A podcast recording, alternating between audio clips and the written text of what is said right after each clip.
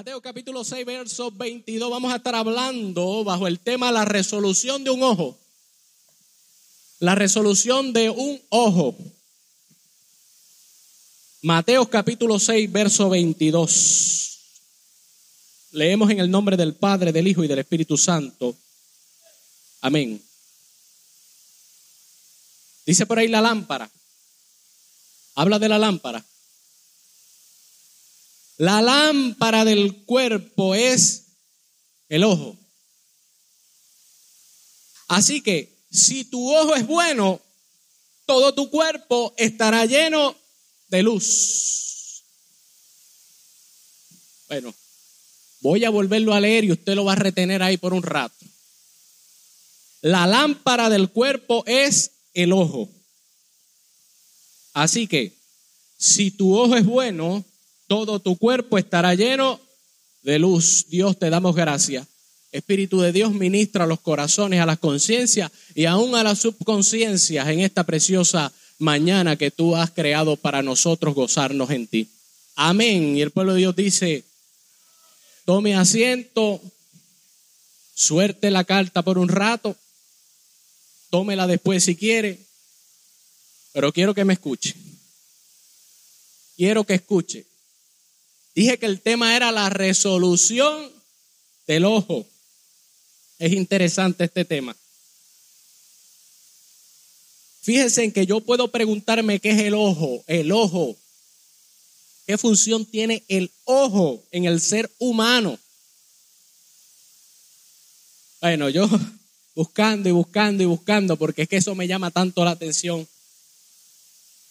Es que la Biblia tiene una respuesta para todas las cosas. Es que cuando tú miras, tú ves las cosas de una manera que posiblemente Dios las ve de otra. Porque los pensamientos de Dios no son nuestros pensamientos. Y los caminos de Dios no son nuestros caminos. Son muy distintos. Dios camina de una manera muy distinta como nosotros caminamos, sépase usted. Nosotros luchamos para caminar por fe. Dios no camina por fe. Dios es la esencia de la fe.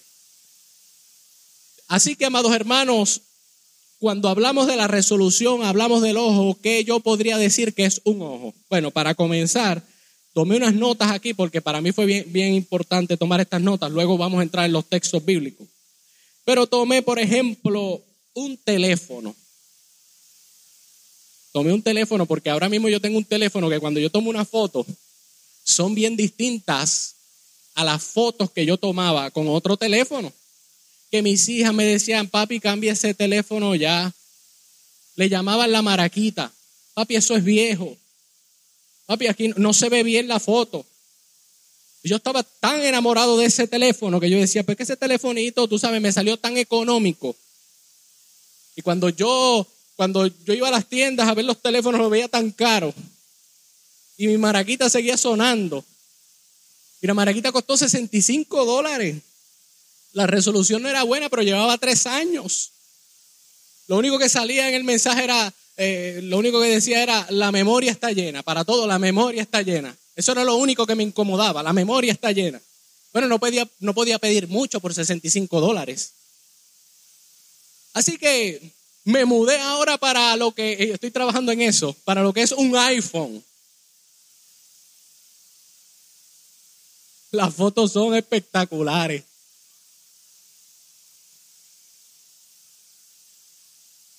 Las fotos son espectaculares. Un iPhone. Pero nada. Lo interesante de esto es que el iPhone tiene, me puse a buscar, tú sabes, información, tiene sobre 11 y el iPhone 12 tiene 12 megapíxeles. Debe decir, pastor, explique eso ya mismo, cójalo suave. Megapíxeles, yo no sabía exactamente que era un megapíxel. Eso es un mega, pues viene de, de un millón pues si tiene 12 megapíxeles, pues son 12 millones de megapíxeles. Los megapíxeles son, eh, es lo que llamamos la resolución. Eh, que podríamos decir que eso es la cantidad de unos cuadritos de colores que puede diferenciar. Bueno, son muchos. Así que el hombre ha adelantado muchísimo en relación a todo eso. Digo que la ciencia aumentaría, ¿no? Y es bien interesante porque cuando yo me entero que ese teléfono tiene con esa resolución de 12 megapíxeles y toma unas fotos impresionantes, cuando verifico el ojo, el ojo tiene sobre 579 megapíxeles. Por eso es que usted ve y te dice, más o menos de aquí hay tantos pies. El teléfono no puede hacer eso. Nuestro ojo está diseñado para grabar y tomar imágenes. Aguántate esto que ya mismo vengo con los textos bíblicos. Solo suave. Nuestro ojo está diseñado por nuestro redentor para tomar videos, para guardar imágenes. Es más, es más. Haga, este esfuerzo conmigo. Cierre los ojos, cierre los ojos. Cierre los ojos. Me voy a ir para hace más o menos como pues, año y pico atrás, más o menos como dos años. Voy para atrás. Voy a buscar en el archivo. En el archivo veo a mi esposa corriendo. La veo. Había un terremoto, no sé cuántos se acuerdan. Ahora te, te puedes ver en el terremoto cómo tú ibas corriendo. Esa imagen está ahí guardada. Eso pasó hace tiempo. Pero todas las veces que tú la quieras buscar, la vas a encontrar porque esa imagen está ahí guardada. Yo puedo bajar a los cinco años y me acuerdo de una imagen. Me acuerdo de imágenes frustrantes. Me acuerdo de imágenes buenas, pero eso está ahí guardado. Pero vamos ahí, cójalo suave, que yo voy a traer una palabra aquí que mucha gente va a salir distinta de cómo entró. Y la realidad, amados hermanos, es que nuestro ojo está diseñado para guardar. De hecho, el ojo lo que hace es que con estímulos de luz, bueno, aquí un, un oftalmólogo podría explicarme todo esto, pero más bien me lo explicó el Espíritu Santo de una manera que lo pude entender. Pero el ojo está diseñado para recibir señales de luz. Y cuando eso llega a la retina, la imprime y entonces eso lo envía por unos nervios y unas células que están diseñadas para llegar al cerebro y en el cerebro está la resolución de lo que está viendo o de lo que está interpretando el ojo. Ahora nosotros tenemos una conciencia y una subconsciencia. La conciencia tiene unos límites. La subconsciencia todavía no la han podido estudiar por completo. Pienso que en la subconsciencia se guardan todas esas imágenes, porque la subconsciencia responde solamente a patrones por imágenes que tiene guardadas. Es por eso que a mi hija Paola, cuando cae un lagartijo ahí, ella lo coge y dice, mira, me está mordiendo. Y viene y lo saca y lo tira al patio. Pero si lo ve mi esposa, el lagartijo sigue siendo el mismo. Pero hay una respuesta en la subconsciencia de un trauma. Y la subconsciencia va a responder según esas imágenes y esos traumas que están guardados ahí. ¿Por qué usted cree que hay tanto cristiano que todavía sigue siendo embustero? Y dice, pero es que yo sé que no se debe mentir, pero sigue siendo embustero. Porque hay unos patrones guardados en su subconsciencia que responden. Es una respuesta a una situación. Si a usted lo pica algo, usted responde con la subconsciencia, no con la conciencia, porque la conciencia empezaría a analizar y a pensar qué fue lo que lo picó, cómo lo picó y de qué manera se lo quita. Mas, sin embargo, la subconsciencia responde a un dolor y se da un cantazo y se quita lo que le picó ahí. Usted no mandó a la subconsciencia a tomar esa decisión. De hecho, usted no sabe cuán fuerte usted es hasta que ser fuerte es su única opción. Y de eso se trata la subconsciencia. Yo voy a hablar aquí de personas que vienen peleando con la subconsciencia, que hace dos mil años atrás el apóstol la llamó el viejo hombre, el hombre viciado, el hombre engañado. Pero para esto tendría que explicarlo a través de la Biblia. Cuando nosotros vamos a Génesis, lo primero que Dios hace es la luz. Y dice Dios, sea la luz. Él no dice vamos a crear la luz, Él dice sea la luz. Que no vamos a entrar ahora en la etimología de sea, pero la sea no viene de crear, sea viene de presentar algo ya creado. Por eso es que la luz que nos alumbra, las lumbreras fueron al cuarto día, pero el primer día Él dice sea la luz.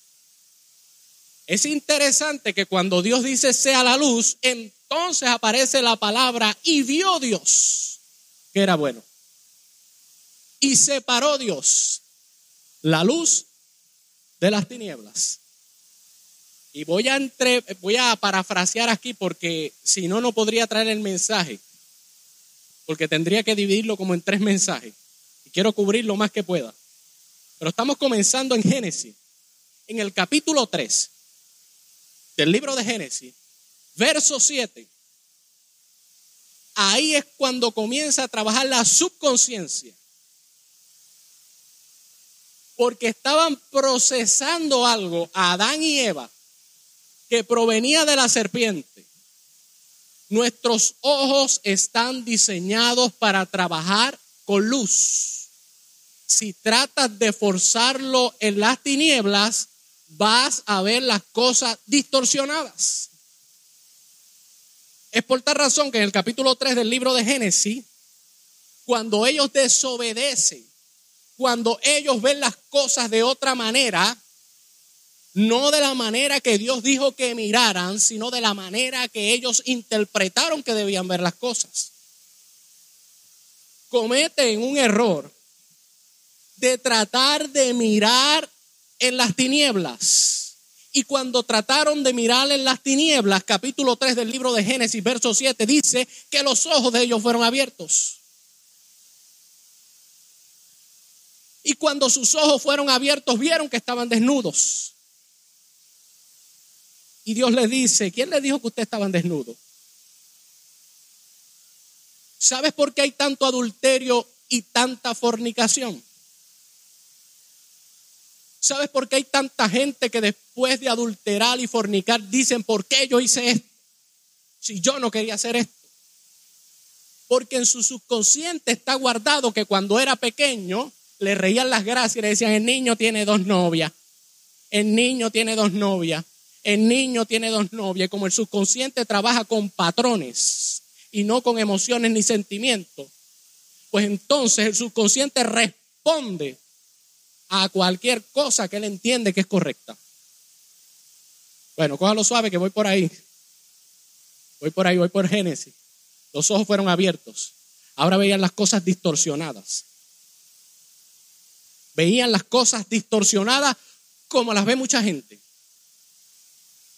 Veían las cosas que no tenían que estar viendo como hay mucha gente.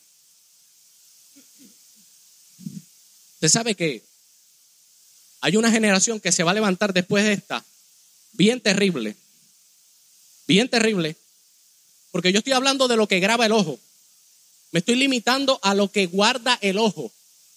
No estoy hablando de lo que escuchan los oídos.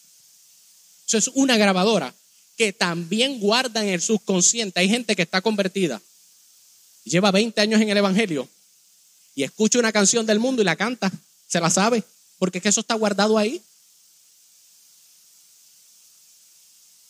Yo, he visto gente que empieza a cantar y yo, hermanito, se le fue el gozo. dice, no sé ni por qué estaba cantando eso, sí. Estaba en el subconsciente. Estaba ahí guardado. Qué lucha tan terrible, ¿verdad? Porque el mundo, yo le voy a explicar a través de los textos bíblicos que el mundo no sufre de ese problema en el sentido de que no se siente acusado. Acusados se sienten aquellos que se han vuelto a Cristo, o sea, que se volvieron al Señor y le entregaron la conciencia.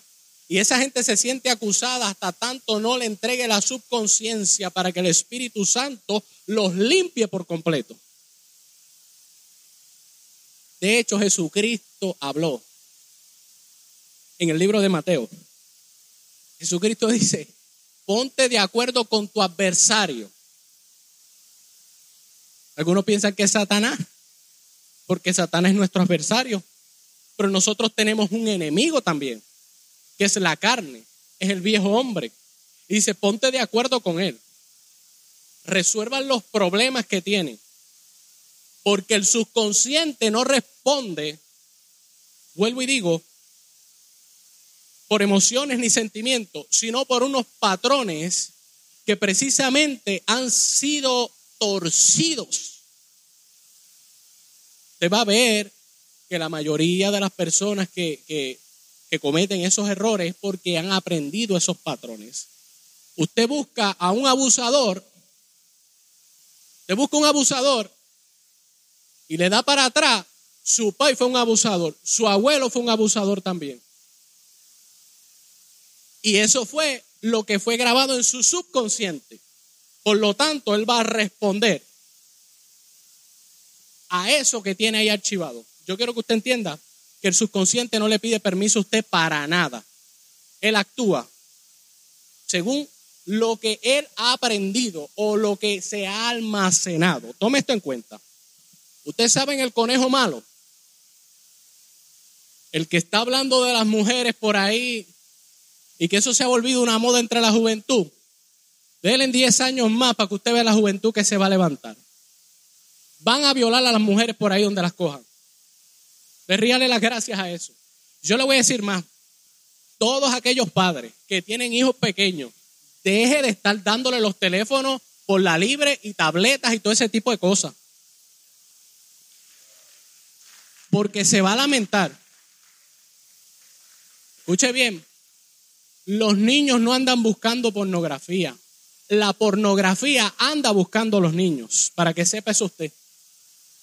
Así que usted tiene que tener mucho cuidado, usted tiene que cuidar a la niñez.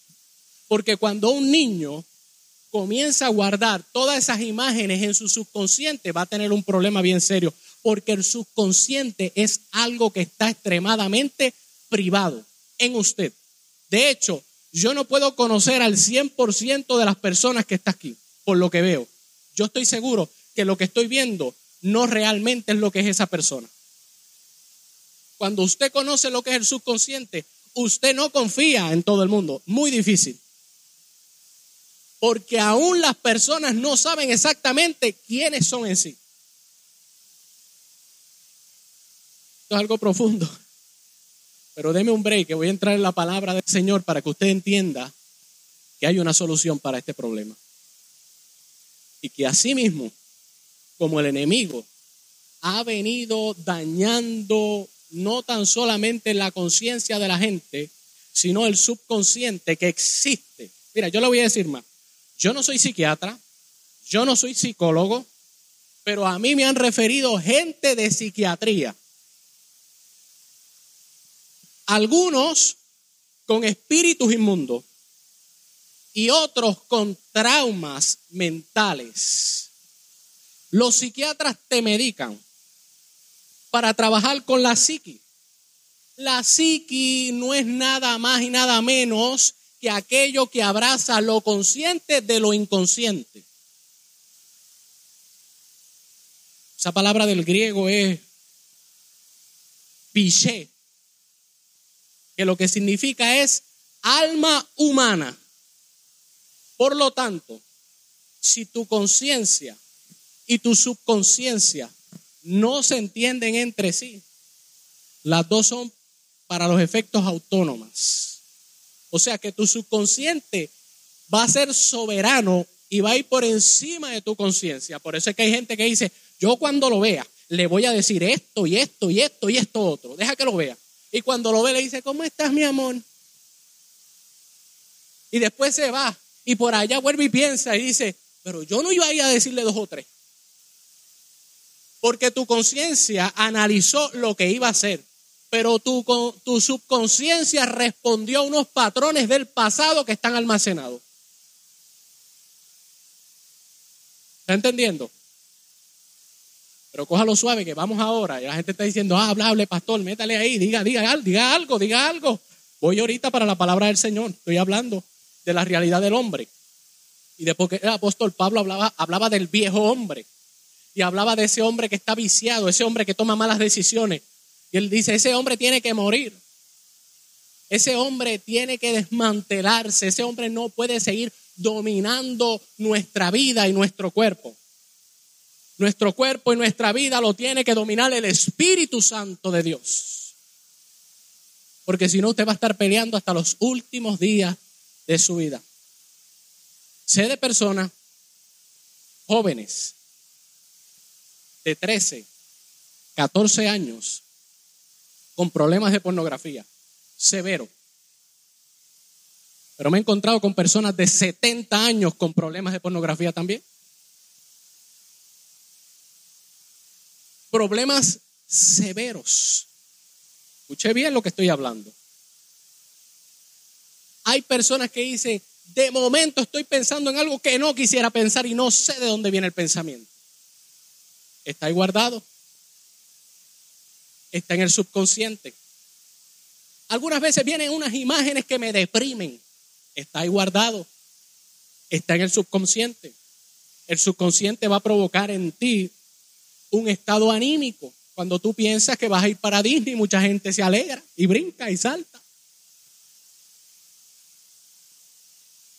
Pero el que debe algo y le cortan la luz o el agua se pone triste. Y son patrones que se van guardando. Escuche bien son 24 millones de imágenes que puede guardar el hombre a través de su vida. Después buscar esta información que le estoy hablando, eso queda ahí eh, grabado.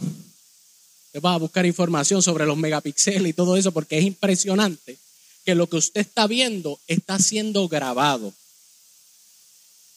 Que lo que usted está viendo está siendo guardado en el subconsciente que esos rayos de luz que usted está viendo, que interpreta el ojo, se imprimen en la retina y, y se imprimen al revés.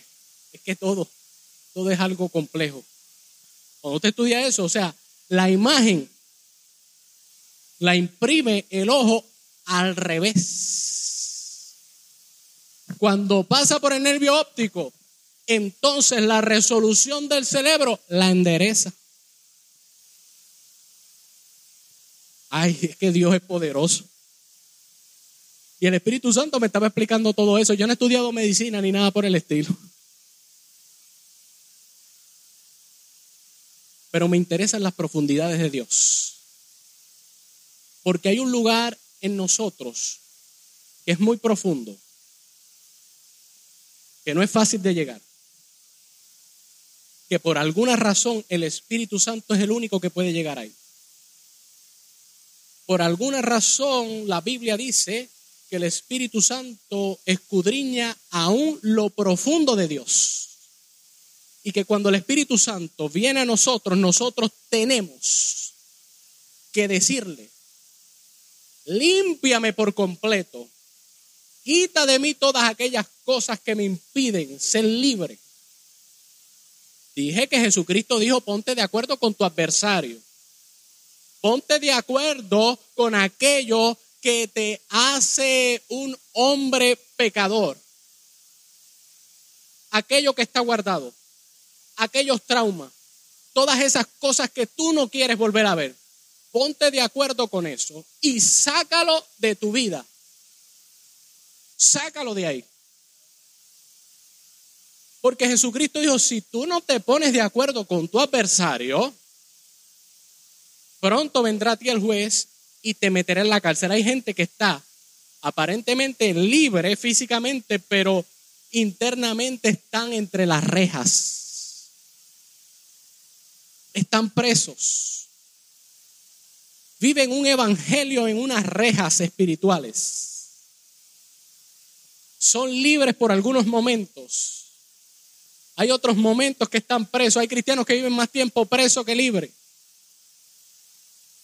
Había alguien que decía, sonríale que Cristo le ama.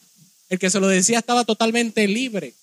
Pero hermano Gille Ávila decía, sonríale que Cristo le ama. Hay personas que me las han traído con, con unos problemas psiquiátricos y yo les receto. Dije que no soy psiquiatra. Me voy a tomar la libertad. Yo les receto un texto bíblico de la palabra de Dios. Lo hago que lo lea una y otra vez y lo ponga en práctica. Y al mes nos vemos nuevamente. Ahora los psiquiatras te dan seis meses porque están llenos, pero yo, estoy, yo, yo no estoy tan lleno. Le digo, al mes nos vemos y me dice cómo te sientes. Pastor, me siento libre. Pastor, puedo dormir. Pastor, siento paz.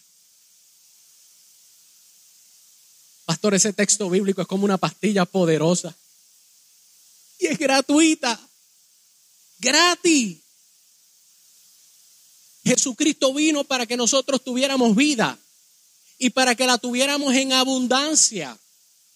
He visto personas una y otra vez, ¿cómo te sientes? Ahí, mi hijo, como Dios quiere. Y ven acá, Jesucristo no resucitó para ti. Sobreviviendo, pastor, sobreviviendo. Sobreviviendo. Cristo no nos llamó a sobrevivir. Cristo nos llamó a vivir en Él. En Él tenemos vida. En Él tenemos vida. En Cristo Jesús tenemos vida. Bueno, vamos a la palabra del Señor. Ya estoy terminando. Vamos al libro de Efesios capítulo 4. El apóstol Pablo habló precisamente en ese capítulo 4 del libro de Efesios sobre ese viejo hombre, ese lugar, ese viejo hombre que algunos dicen, ¿quién será ese viejo hombre? Quiero coger ese viejo hombre y estrangularlo. Todo el mundo anda buscando el viejo hombre. El viejo hombre no es tan fácil de encontrar. El viejo hombre habita en la subconsciencia. Y escuche, tiene poder, ¿sabe? Para tomar decisiones sin pedirle permiso a la conciencia. Aun cuando tú estás pensando algo, el subconsciente le da una orden a tu cuerpo. Por eso es que el apóstol Pablo en el capítulo 7 del libro de Romanos, él decía, porque el bien que quiero hacer no lo hago, sino hago el mal que no quiero hacer y hallo que el pecado está en mí, que tengo un problema en mí, porque ya no soy yo basado a la conciencia de la palabra, sino es el viejo hombre, el pecado que habita en mí quien hace aquello. Y luego él dice, ¿quién me salvará de este cuerpo?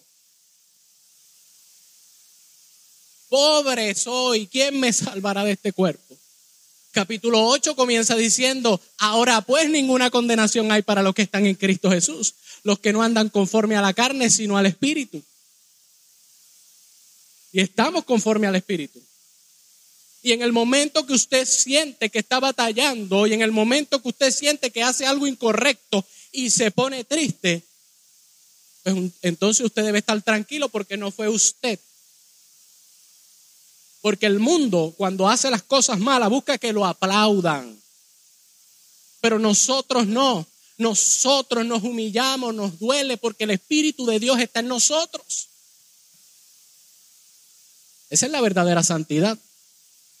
La santidad ahora tiene tantos nombres y tantas cosas y la santidad se mide por tantas cosas. Bueno, pero no me quiero ir de lo. Vamos a Efesios capítulo 4, verso 22 dice en la nueva traducción viviente, desháganse de su vieja naturaleza pecaminosa.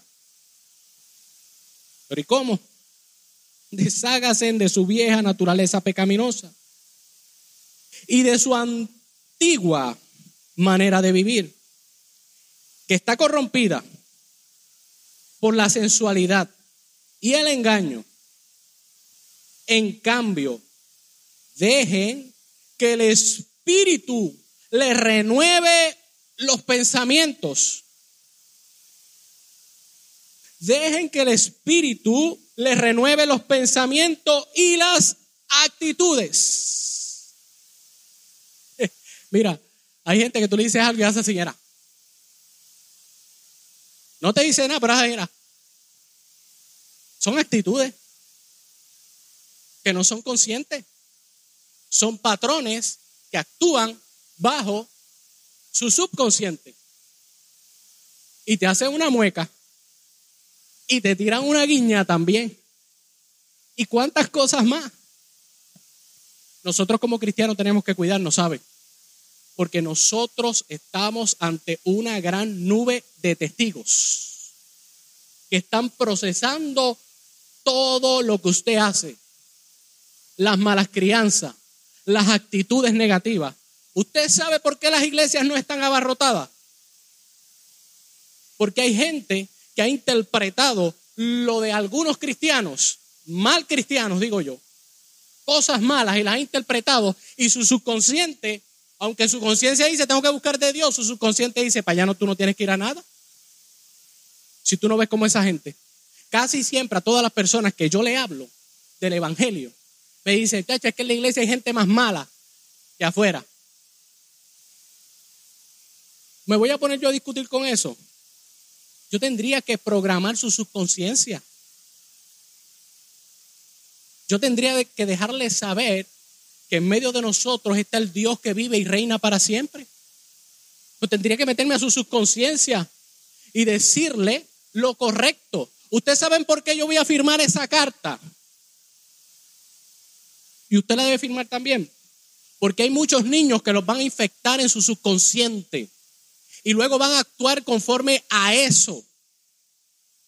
Los ojos van a ser abiertos de muchos niños y van a comenzar a ver en medio de las tinieblas todo distorsionado. Porque nosotros fuimos creados para ver en la luz. De hecho, la Biblia nos enseña que la iglesia es luz en medio de las tinieblas. Y eso es importante que nosotros lo sepamos.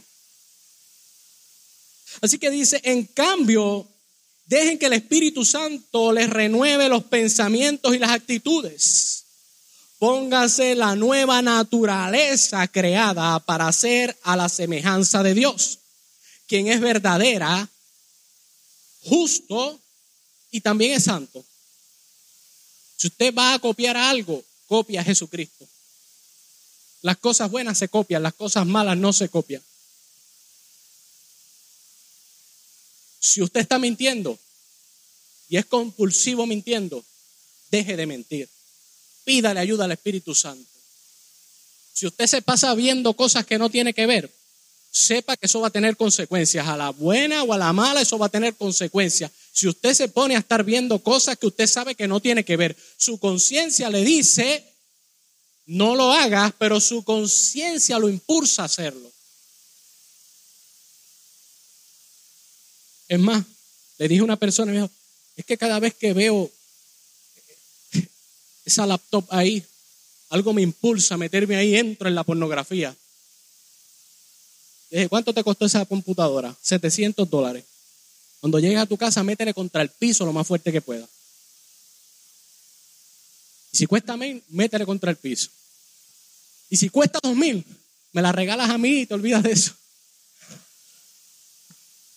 Métele contra el piso lo más fuerte que pueda. ¿Sabes por qué? Porque la salvación de nosotros tiene un precio muy caro y no es negociable. Dije, no es negociable. La salvación de nosotros no es negociable bajo ninguna circunstancia. Usted sabe por qué el pastor, el pastor Juan, insiste orar, orar, orar, orar, orar. Eso se queda en el subconsciente. Y puede ser que alguien diga, y dale que es tarde con lo mismo. Como mismo mis hijas me dicen algunas veces, ahí va papi con lo mismo. Créame, believe me, le va a ayudar mucho. Cuando usted ve un pastor que está ahí insistiendo, insistiendo, insistiendo, no se moleste con él. Reprenda su subconsciente. Dele gracias a Dios por su pastor, porque en algún momento va a necesitar esas palabras del pastor. En algún momento necesitará la oración. en algún momento necesitará horas de oración. Así que si el pastor dice, oren y oren y oren y no se detengan, créame, ore, ore y no te detengas. Porque los pastores precisamente están puestos por Dios. No están puestos por los gobiernos, no están puestos por los hombres, están puestos por Dios. Y Dios sabe lo que está haciendo. Aunque usted no lo sepa, Dios sabe lo que está haciendo. Así que, Pastor Juan ha seguido ahí en oración, en oración, lo que, lo que quiere el Espíritu Santo. ¿Alguien podrá estar en contra de eso? Pues puede estar en contra de eso alguien que tenga una subconsciencia atada, cauterizada, que se moleste el hablar con Dios. Orar es hablar con Dios. Orar no solamente es doblar las rodillas. Orar precisamente es estar conectado con Dios. Y créame que va a haber una necesidad de hablar con Dios. Y créame que cuando la tierra tiembla, la gente lo más que hace es que ora. Que cuando vienen las pandemias y la gente está muriendo, lo más que hace es que ora. Y que cuando se acercan los principios de dolores, se supone que la iglesia lo más que haga es que ore. Así que nosotros no nos detendremos de orar hasta que Cristo venga. Velad y orad fueron una de las últimas palabras que dijo el Señor. Dijo, una de las últimas enseñanzas, él dijo, velad y orad para que no entréis en tentación. Velen y oren para que no entren en tentación. Vienen momentos difíciles. Dije, amados hermanos, que hay personas luchando con su subconsciente. Y si el Espíritu Santo me dio esto para hoy, hoy aquí hay gente. Y hay gente conectada en las redes sociales también, que han venido luchando fracasos de la vida. Han venido luchando que si luchando, todos en algún momento hemos luchado con alguien que nos traiciona. Y duele, la traición duele. Usted debe perdonar inmediatamente porque esa persona tal vez lo traicionó porque su subconsciente estaba cauterizado. No fue culpa de él, no le eche la culpa de él. Échele la culpa al diablo que desde el principio ha querido dañar al hombre. Te perdone a su hermano, ore por su hermano. Si su hermano lo lastimó, ore por él. Clame a Dios por él para que sea libre. Hay gente que ora, Señor, pasa juicio, tú sabes que tú eres un Dios justo. Así no se ora, no sea que el juicio pase sobre usted. Ay, yo no hago nada porque la Biblia dice, mía es la venganza. Hay gente que, es así. Y quisieran darle una ayudita a Dios, hermano. Esa subconsciencia de usted está podrida. Usted tiene que entregársela a Dios. Usted tiene que ser un cristiano donde la gente diga, eso es un cristiano de verdad. Eso es un hombre de Dios de verdad. Ese hombre, por más que se le diga, se le haga, no guarda rencor con nadie, ora por las personas. Así que, amados hermanos, nosotros tenemos que imitar a Jesucristo. Él dejó el mejor modelo, imitémoslo a Él. Ahora bien, yo voy a hacer una oración, porque yo siento que aquí hay gente que está peleando con cosas del pasado. Situaciones difíciles que vivieron. Cosas que lo marcaron. Cosas que lo marcaron. Que están ahí. Esa imagen está ahí guardada. Mira, la imagen de un hombre es como decir una librería del grande de este templo. Con muchos cubículos. Y en cada año tú te metes y ves todo lo que pasó en el año. Todas las situaciones difíciles.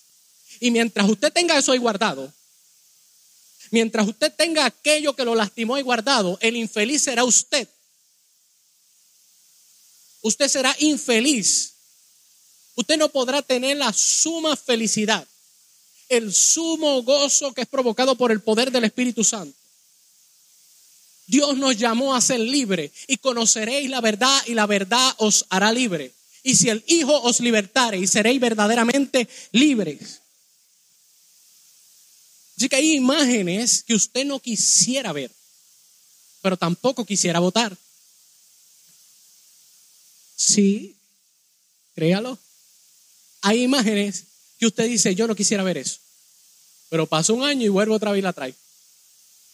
Ay, esa imagen me crea a mí dolor. La saco otra vez. No, hermano, dígale al Espíritu Santo que limpie, que bote eso, que lo rompa, que lo destruya. Usted no quiere sentir más dolor, más angustia. Limpie su subconsciente. Permítale que el Espíritu Santo, como dice el apóstol Pablo, renueve sus pensamientos. Renueve ese subconsciente y tenga cuidado con lo que usted se pasa viendo. Yo siento del Espíritu que aquí hay gente que no tiene idea lo que está haciendo, ni lo que está escuchando, y eso le va a traer juicio. Tenga cuidado con eso. Eso le va a traer dolor. Eso le va a traer angustia. Eso le va a quitar la paz. Mas, sin embargo, el Espíritu del Señor quiere que tú le des la oportunidad a que Él entre completamente en tu conciencia y en tu subconsciencia para que pueda limpiarte por completo. Si no, usted solo no lo va a poder hacer. Créamelo, usted va a vivir toda la vida con eso, con ese problema. Escuche bien, va a vivir toda la vida con ese problema si usted no le permite al Espíritu Santo que entre en ese lugar secreto y limpie toda aquella basura que le hace daño a usted. Tiene que llenarse de valor. Tiene que decirle, Señor, yo te entrego todo mi pasado y yo te autorizo a que tú entres ahí y limpies todo eso que una a ti no te agrada y dos a mí me lastima. Bueno, pero para eso hay que ser valiente. Los valientes son los que ganan. Los valientes son los que ganan, los que se atreven. Hago un llamado porque siento del Espíritu que hay, que hay gente que tiene que enterrar un pasado. Que tiene que enterrar un pasado del cual ellos no tenían control. No tenían control. Cosas que los... Mira, hay gente, hay niños que los exponen.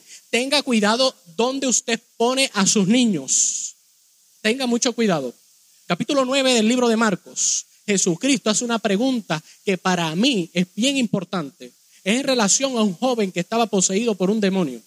En el capítulo 9 del libro de Marcos, Jesucristo le dice, ¿desde cuándo este joven padece de, esas ataduras. Porque el padre dice, mira, lo coge el demonio, lo tira, lo trata de matar, lo tira para el fuego, para el agua, donde sea. Y Jesucristo dice, ¿desde cuándo? Y el padre dice, desde niño. Desde niño padece de eso. ¿Dónde fue expuesto ese niño? No se sabe. ¿Dónde fui expuesto yo? Mira, hermano, yo fui expuesto a tantas cosas. Yo fui expuesto a tantas cosas.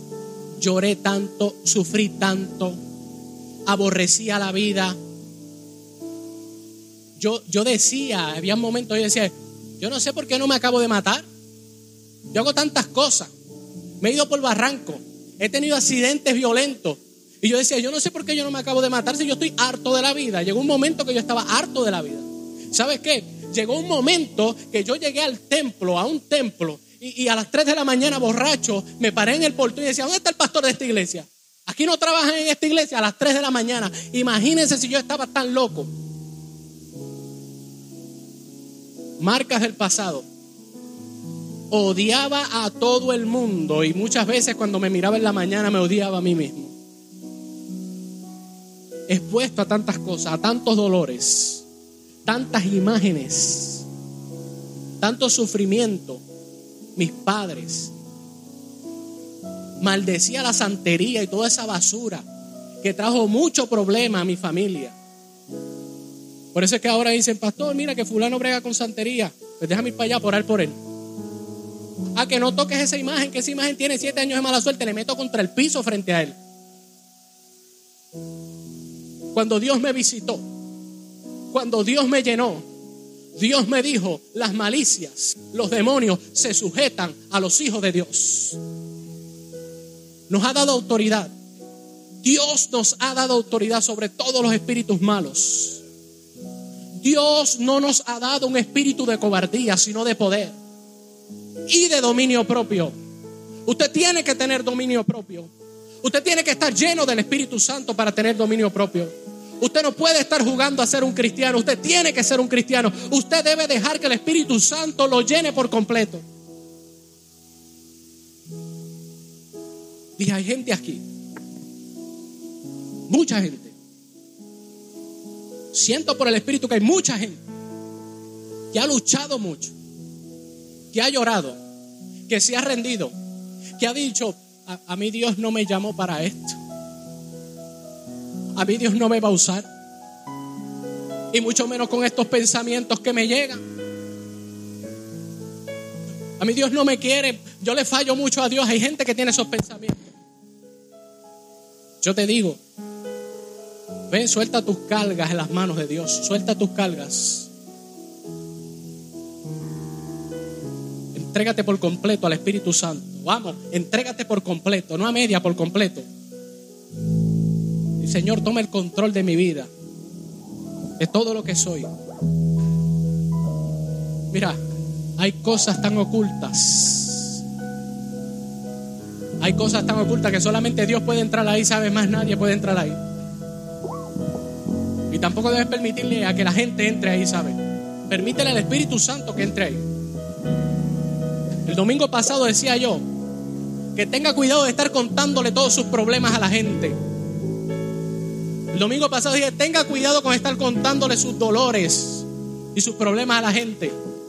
Los buitres viven de animales heridos. Y hay mucha gente que vive de tu dolencia, de tu fracaso, de tu error. Así que te digo, tú preséntale tu vida al Espíritu Santo. Dile, Señor, lléname por completo. Quita de mí, quita de mí, Dios, quita de mí aquello que no me deja avanzar. Quita de mí aquel dolor.